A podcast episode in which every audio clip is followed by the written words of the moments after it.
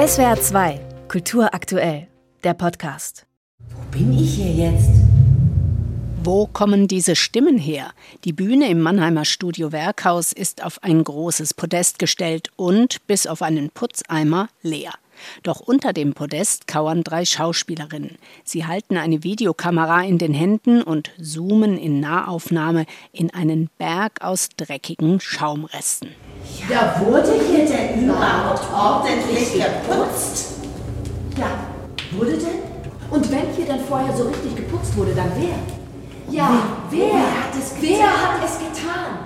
Ja, wer macht hierzulande eigentlich sauber? In Privatwohnungen, in Bahnhofshallen und Großraumbüros. Die Autorin Ewe Ben-Benneck hat eine Art Gedankenstrom geschrieben, eingeteilt in die Figuren A, B und C.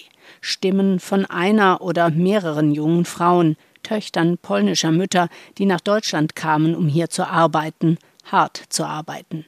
Die Regisseurin Kamila Polivkova hat gemeinsam mit dem Bühnenbildner Antonin Schiller für die Uraufführung am Nationaltheater Mannheim eine eindrucksvolle Bühne für diesen Gedankenstrom entworfen.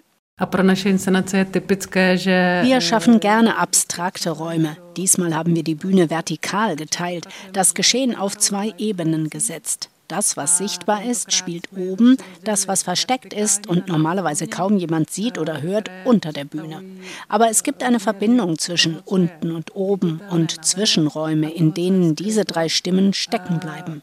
Und mit Hilfe der Videokamera können wir tiefer in das Innere gehen und quasi in die Figuren und ihre Erinnerungen eintauchen. So erzählt eine der Stimmen zum Beispiel, wie sie als kleines Kind von der Mutter in die Großraumbüros mitgenommen wurde, in denen die Mutter putzen musste.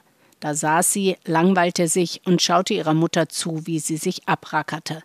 Die Mutter hat in dem Stück keine eigene Stimme. Sie scheint der Tochter entfremdet, erklärt die Autorin Ewe Ben-Benneck. Das war mir auch wichtig. Also dieses Verhältnis, was viele Menschen haben, die selber einen Bildungsaufstieg erfahren haben und auch einen Klassenaufstieg in dem Sinne und dadurch die Spaltung zu der Elterngeneration total groß ist. Und für mich ist die Frage, ja, wie können wir über das erzählen, was unseren Müttern passiert ist? Das ist ja wichtig. Denn diese Mütter haben alles dafür getan, dass es ihre Kinder einmal besser haben.